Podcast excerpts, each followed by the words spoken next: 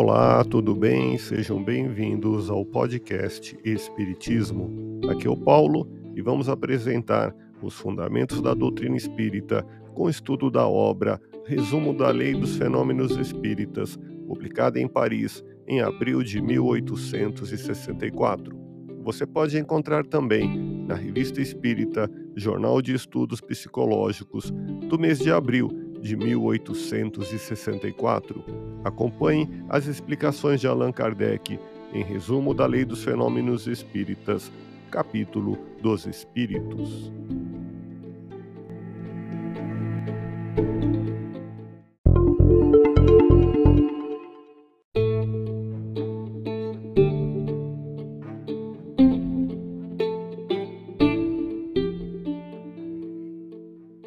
O Espiritismo é, ao mesmo tempo, uma ciência de observação e uma doutrina filosófica.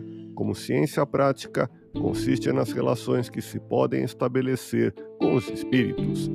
Como filosofia, compreende todas as consequências morais decorrentes dessas relações. Ouça podcast Espiritismo. Agradeço sua audiência, fique na paz do Cristo e até o próximo episódio.